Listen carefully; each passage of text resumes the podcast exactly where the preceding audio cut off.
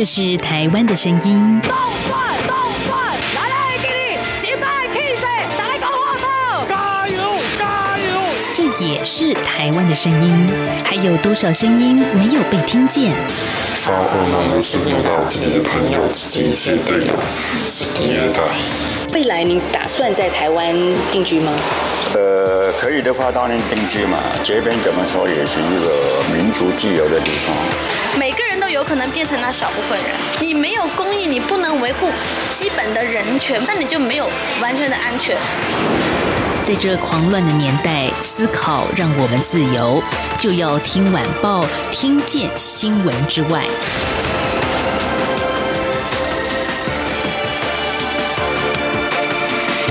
收听就要听晚报，我是宛如。在今天的节目当中呢，我们是跟未来城市在天下频道总监方玉连线，来谈谈他们在频道上最受欢迎的一些文章。其实呢，我觉得每一个月跟方玉连线一次呢，就会感受到，哎，最近在一些呃未来科技层面啊，有哪些值得大家一起来共同关注的焦点？而这些焦点，可能在我们经常使用社群媒体的这个年代之下，会觉得嗯习以为常。那也有些人觉得，可能听完今天的节目就开始会做一些动作，会不会尽量少用你的社群网站，或者把它关掉呢？好，我们就看方玉今天怎么恐吓大家了。所以来，谢谢方玉再度来到我们就要听晚报。宛如好，各位听众朋友，大家好。我们这个月目前最受欢迎的一篇文章，就是 Netflix 的最近在推的一部纪录片，叫做《智能社会》。我看到你们的介绍是说，这是一部让人看的会头皮发麻的纪录片。对，其实这几年这几年 Netflix，很多人就是陆陆续续有一些人拍了一些纪录片，其实都跟资讯安全、都跟社交媒体如何控制了我们的行为很有关系。那还有的妈妈说，她是带着小孩一起看，因为这部片里面 其实她除了提到呃一般人对于大人，就是我们大概可能都是二三十岁之后才开始慢慢接触到社群媒体这个东西，对，但是这些小孩却是他一出生可能就是开始划手机的人，所以他们是最直接受到冲击的一代，甚至在他可能还没有准备好的时候，他就会全盘的接受这个社群媒体给他的一些价值观，还有互动的方式。阳光、空气、水，然后你说现在新的这一代，好，还有社群媒体，对，没，还有 IG，是啊，这都好像是现在比较年轻的一代，他们一出生，像你所说的，就是接触这一些平台啦。你没有社群平台，你怎么跟朋友互动呢？对，几乎是几乎是不可能，因为现在很难想象，以前写一封信可能两个礼拜对方才会回信。如果有人两个礼拜不回你信息，你就把它封锁了吧？我觉得没错，已读未回也会封锁。对啊，纪录片引起这么大的一个撼动啊！那同时我们也看到了你们的标题是谈到了毒品和软体业有一个共通点，好，所以把这种软体业，大家在过去好，我们认为是一个未来科技时尚，然后是充满着这个人类进步表征的东西，结果是跟毒品其实是画上近乎于等号的。这几年的这一些纪录片哦，其实很多出来接受访问、出来呼吁的，并不是一般我们所谓的就是呃一般的人，而是曾经在这些 Facebook 或是 Google 里面工作过的人，甚至像这部片，连 IG 的创办人他也跑出来，他们是由他们亲自现身说法，告诉你是你说哎你要小心哦，因为我们就是用这个方法来操控你的，所以他就更有说服力。那那这个人居心叵测，他他的心态是什么呢？创造了一个这个，最后又发现，很，因为后来他们发现这个事情已经超过他的控制，因为 I G 后来卖给了 F B 嘛，然后 Google，你可能 Google 工程师，你当初在设计 Gmail 它的功能的时候，你并不知道，你可能也就是在那边工作了几年的时间，你并不知道之后它会演变成一个你一个完全失控的状态，这样子，嗯，无法控制的科技怪兽。是的，是的，是的。嗯，不过大家会觉得说，你看这些平台，你刚刚所说的，不管是脸书还是 IG，它都是免费使用，让大家等于是一个呃，先掉入这个使用习惯里面。但是有一句话说，这个天下没有白吃的午餐嘛，免费的最贵。对，没错。但是我们就来听听看这篇文章里面所说的，为什么是最贵呢？现在大家比较认知的程度，比较是在于说，好，那我今天可以免费上脸书，嗯，那其实你你知道，它可以收集你的很多个资嘛？那可能这个个资，呃，我们可能理解说，哦，我的名字啊，我的所有的我的朋友的 list。或者是我在上面做的所有的事情，我在哪里打卡呀？或者是哦，我去玩，甚至另外一种是你很多在脸书上玩的那些小游戏，拜托大家千万不要玩，就是因为你一同意了，你的所有的资料，这些公司就会拿走。这些公司并不是脸书，它是第三方的公司，它会趁机收集你的个资、你的照片。那大家也知道，照片现在有人工智慧，你的照片可能会被盗，可能会变变成一个假账户。你知道前一阵又一窝蜂的有一些。脸书上的活动，对呀，对，大家拜托不要去玩，不要去玩这个游戏，不要把你的照片上传。有些人真的看起来就是变脸之后很酷很炫，然后对，其实他就是在收集你的照片去去做分析呀。那你可能也会有人说，哎，方玉，我又不是什么有名的人，其实就让他分析吧，无所谓啦。对，虽然你不是有名的人，但是大家都知道人工智慧呢，以后他会他。收集你的资料，然后他可以做分析，然后以后他应该都听过中国大陆有一个积分制吧，对不对？嗯嗯，就是你今天啊，比如说你今天乱丢一个垃圾，你被他抓到，那你可能就是扣分。嗯，当你扣分，如果扣到很闯红灯，可能也会扣分。所以如果当你扣分扣到一个程度，你可能不能贷款，你不能订火车票，很多事情你都没有办法做。那他怎么知道是你？因为有你的照片，有你的个资。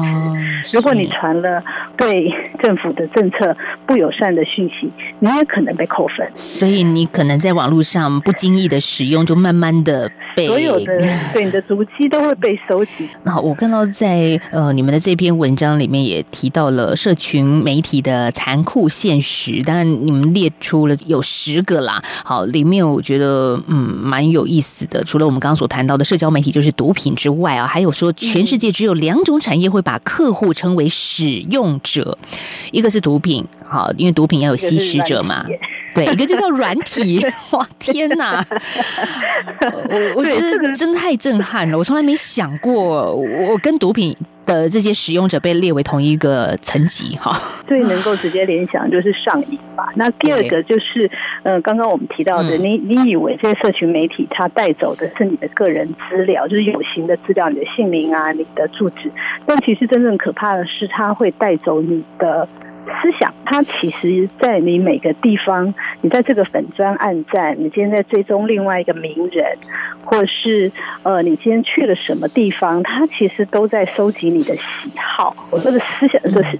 呃，思想就是你的喜好，你可能会选择 A 而不是 B，你可能喜欢 A 而不是 B，它可以渐渐的可以预测出说，哦，原来你的行为模式就是这个样子，那以后我就会专门推送给你你喜欢的东西。这也是为什么我们现在发现为什么同温层很厚，就是说，因为他知道你不会想要看到你不喜欢的东西，嗯，所以渐渐的你就只会在你的同温层里面看到一些跟你相同立场的人。所以，其实这也是造成社群媒体之所以造成社会对立的另外一个原因。对，也就是整个社会本来，譬如说大众传播，我们应该是促进大家的交流跟认识，但是呢，这个两极化的意见同温层打不开的这种趋势，就让一个社会造成了分裂。我想，这当然也不是当初设计的科学家们，就是城市工程师们所预想的啦。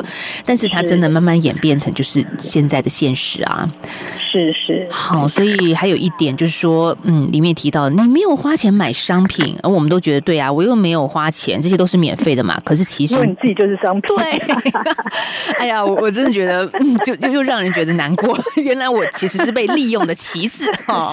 的确是啊，好。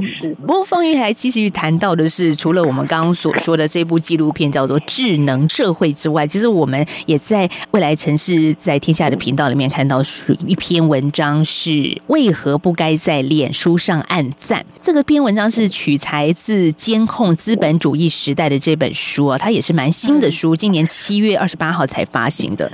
但我们今天其实也可以请方宇来稍微导读一下，也是在你们这个平台上有摘要了一些重点哦。看到你的这个下的这个标，就觉得好有意思。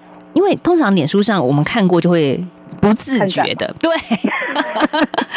我我结果呢，我今天看完了这一篇文章，我就发现，嗯，我下次我真的有时候可以看啦，我觉得看也是无妨，但是要不要按赞呢？我可能会真的想个三秒钟。对，就是这本书其实它是非常经典的一套书，它是一个哈佛大学的学者写的。那它是两本很厚，它有上下集，跟砖头一样，但是其实很值得看。它其实里面就在谈说，过我们这些呃，我们所仰赖或者是呃，或是尊敬的这些科技大公司，像 Facebook 和 Google，它其实到底是它其实实际上是在做什么事情？这样子。那其实这个跟我刚刚提到那个，刚我们刚刚谈到那个智能社会，其实有有有非常多异曲同工之妙的地方。那之所以说呃，为什么不要按赞？你的暗赞其实就是给，因为你等于就是提供了你的喜好给这个这家公司的演算法。那所以他从此之后呢，你就会只会收到跟你立场相同类似的文章。你们的摘要里面就说，就需求面来说，脸书的赞立刻受到重视，渴求转化为普适性的奖励系统。那一名年轻的应用程式设计者就说呢，这是我们这个时代的骨科碱。那赞成了不定时的多巴胺刺激。其实大家也可以想象一下，因为台湾经常就是很多人在使用脸书了。那我们通常希望，哎，PO 了一个文，当然希望很多人来按赞嘛。对，就表示你好像比较受欢迎，这是另外一种虚荣心的作祟啊。这也是引导了现代人的一种在虚拟社群上的一个社交模式。但这个社交模式其实也如同是线下，我们希望受欢迎，那只是把线下的东西。再搬到线上，就不觉得我们其实都是被这些媒体在影响我们的我们的行为。因为以前嗯，可能人缘不好、不受欢迎，就自己知道就算了。好，现在。而且我们可以演出另外一个样子。我们就算是私底下人缘不好，但是 我 po 一张很美食的照片，或者是我用一张可能已经修图修过头的照片，就是还是可以引引来非常多不认识我的人的暗赞，这样子我就可以自我 自我打气一下。对，没错，我真的觉得这是好很有趣的一面。还好，我我我觉得我们还蛮庆幸的，因为活在一个当时没有脸书社群平台的年。年代就是我们可以两方对照一下，如果没有这些平台，我们怎么去交朋友？我们怎么去面对真实的自己？哎，好，先聊到这，休息一下，下一个阶段再来谈的是，呃，在未来城市这边还有说到。一个文章是呃，医学院用 AI 面试，竟然刷掉数百位优秀的女性跟少数族医，为什么呢？科技的另外一个问题。对，今天我们一连串真的给大家很多的一些冲击跟刺激。难道科技我们一直以为它是公正不阿的，它也会偏心吗？当然会。下个阶段我们再来聊。传说月亮上面住着一只兔子，浑身洁白如玉，我们称它为。玉兔，玉兔拿着木桩捣药，边听着优美的广播，制成药丸。服用药丸之后，就可以飞到月球。久而久之，玉兔便成为月亮的代名词，而广播就变成了 RTI。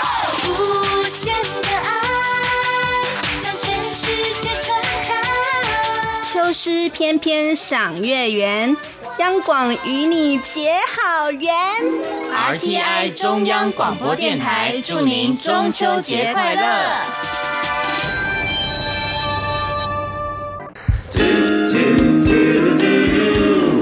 一起听最有 feel 的台湾之音。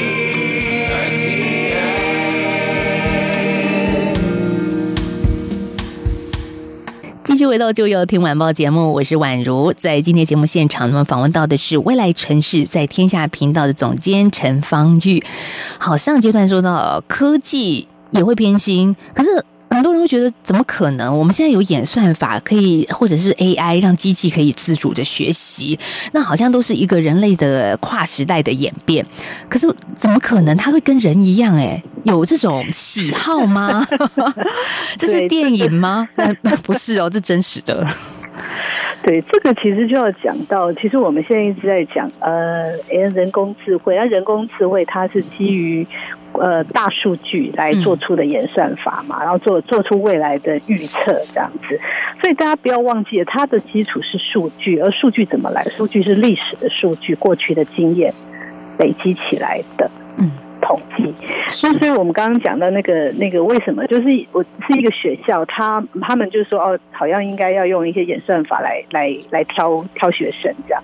那那是因为这个学校它过去大部分都是都是男性，都是白人为主，嗯的学生，所以他用那个演算法算算算出来的，那自自然就会把女性还有把少数族裔给排除掉。就是那过去觉得说，好像男性在这个学校表现比较优秀，然后是个白人，当然也就是因为优秀嘛，所以进来我们学校。但如果我们因为以此这样子设计 AI 去筛选一些面试者，那 AI 当然也就针对我们过去的经验，告诉这个机器说，哦，白人好，还有男性，那那其他如果同样成绩，但是他如果是女性的话，AI 就会自动把它扣分啦。对，因为过去并不是这样子的，他的经验不是这样。其实这个这样子的问题，其实已经在美国已经呃发生过好多次。那就是他可能自己就知道说，哦，可能过去的经验告诉他们说，哦，女性的呃通常收入比较低，或者是生活比较不稳定，或者种种种种，所以他最后就自己算出了一个额度给女生。嗯，对，可能是这个原因。过去可能是觉得男主外女主内好，如果我们就华人社会来说，就会觉得女生的薪水普遍的也比较低一些些啦。那但是我们是不是可以从过去的偏见去决定未来呢？当然现在的未来也都不一样啦。但是，嗯，对，未来应该是要被改变的。但是没错，延续 延续过去的偏见。对对，我们其实以为自己已经很先进了，用科技来代替人类做一些决策，但其实那还是建。筑在偏见之上，这就很危险了。对，甚至科技的偏见还更难被改变。我记得在呃那篇文章里面也提到说，呃，其实大数据有很多被误用的地方。可能今天只是在帮你剔资料的人，他不小心剔错了你的一笔资料。嗯，但是从此之后，这个大数据抓的一直就是你的那个被剔错的那笔资料，所以你可能会因此没有办法拿到贷款，没有办法申请到保险，没有办法种做种种的事情。可是你却永远找不出原因。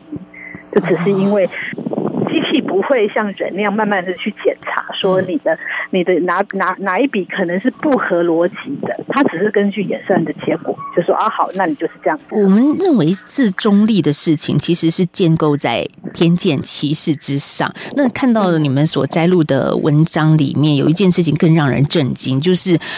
自驾车不小心撞到人哈，我们知道这是意外了哈。但是如果真的有这种状况的话，撞到女性还有有色人种的几率是比较高的。有这样子的一个报道的时候，我就然后也看到这本书里面其实也摘录了一个案例，就是二零一八年发生在亚利桑那的一个车祸事件，的确是发生这样的事情，然后也就让这些自驾车的工程师们回去好好去思考怎么去修改这些城市了，因为他可能没有。把女性或者是少数族裔的那个特征建入那个资料库里面，对，因为可能大部分的工程师都是白人男性或是印度男性，哎，就是偏见是这样子来的。对啊，那当然，我觉得这也是人类好的地方，就是我们也会检讨、思考怎么去让你设计出来的东西能够最符合安全以及现实层面了。那在科技的部分，我们刚刚所说的这一篇文章，就是呃，科技为什么也会偏心呢？是摘录于被科技绑架。下的智慧城市，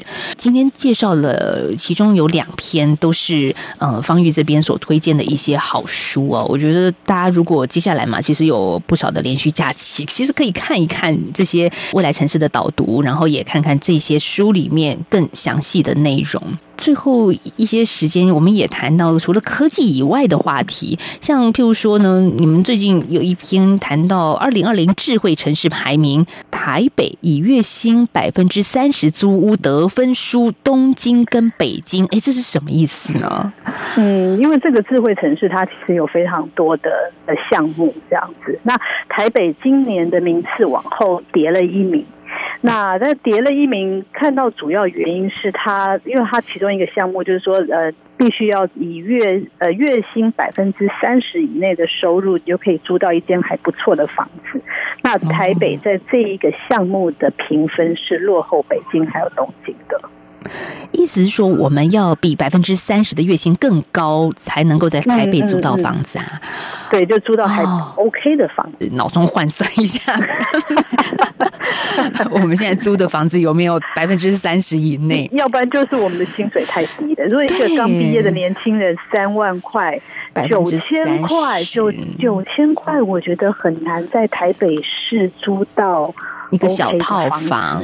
套房是几乎不可能。对，然后雅房搞不好连窗户都没有。如果再加上木板隔间，对，这个真的蛮 蛮难想象的。然后这个是一直就是智慧城市，它它其实谈的并不是科技，其实还有人人的因素、人的宜居的因素，其实也必须考虑进去。对，所以我一直想说，哎，智慧城市它不是依照纯粹它的科技发达的程度，而是也有人性化的一面哦。是啊，是中国的城市其实也在智慧城市的排名上普遍是退步的。像譬如说，首都的北京是位在第八十二名哦。那北京居民的数据就显示说，像是教育机会啊、工作机会，还有医疗资源，这都比去年难以取得。北京这个首都。居住是大不易，我想如果有中国听众朋友，应该也都知道。但是还有是，我觉得更让人隐忧的是，在中国的都市，也有人开始就担心了监视系统还有个人资料监控的问题啊！哇，对对对对，所以中国的中国的监视更是天罗地网。对。不，刚刚我们谈的什么脸书按个赞小 case 哈，好像这样相较之下，就是你因为脸书按赞，你还是可以自己去决定我不要去做这件事。如果你可以自我把持住的话，哈，对对对。那那如果整个城市或整个国家系统是以个人资料监控或者是监视器来做管理的方式之一。可能这真的生活起来就会辛苦。对，这个其实我也我也，但我也听过很多国，就是中国的朋友说，他觉得这样子的社会让他觉得比较安全，因为可能是可能因为人口比较多，而且在大都会里面大家互不认识。所以你也不知道你你今天身边这个人到底是好人还是坏人，所以你为了保护自己体健，你可能会觉得说，嗯，这些最好这些人的行为，这些人的一举一动最好都被记录着，这样子，呃，我是好人的话，我就比较不会担心会被会受害。那可是台湾可能大家，我觉得台湾可能互相的信任度好像会比较高一点，就是说我们可能会比较假设这个人如果没有特别，我跟他没有什么特别的利害关系，他应该也不至于会骗我，甚至。会害我，所以我们就会觉得说，呃，我我今天保护自己的隐私，或者会比监控别人来的优先。这也是一个国家或一个城市的氛围是什么？集体对集体的这个社会的氛围。我们在台湾，我会觉得是大家。普遍来说都是好人啊，您的坏人或者是真的作恶多端的人是占有少数，但是我们是不是真的要监控所有的人，只只为了那些坏人把他救出来呢？哦，这这也是涉及到人权的问题了。对对，可能我们对警察系统法呃，就是法律的系统也是比较比较信任。智慧城市排名，洛桑管理学院跟新加坡设计科技大学所发表的这个指数里面，你看全球一百零九座的城市，新加坡、赫尔辛基和苏黎世分别拿下前三名，台北是第八。我那时候去的就是赫尔辛基。那赫尔辛基那个时候，我我我参观了他们，其实有蛮多这种，即使是在他们的首都，就是赫尔辛基市，也有一些小的区域，他们就会特别圈起来，说这是一个智慧城市的呃示范区。那大家必须要抽签，抽签才能住进去。那我记得他，嗯，我现在有点忘记他的那个租金了，但是比那跟外面一般的租金可能差不多，甚至稍级贵一点点这样子。那大部分住进去的都是年轻人，他们就可以决定说，嗯，我之前住在这边，我我愿意我的哪些数据被收集？那被收集之后，这个社区它可以帮我做哪些呃呃新的设施，或者是如何去让这个整个社区的设计变得更好？好，这样。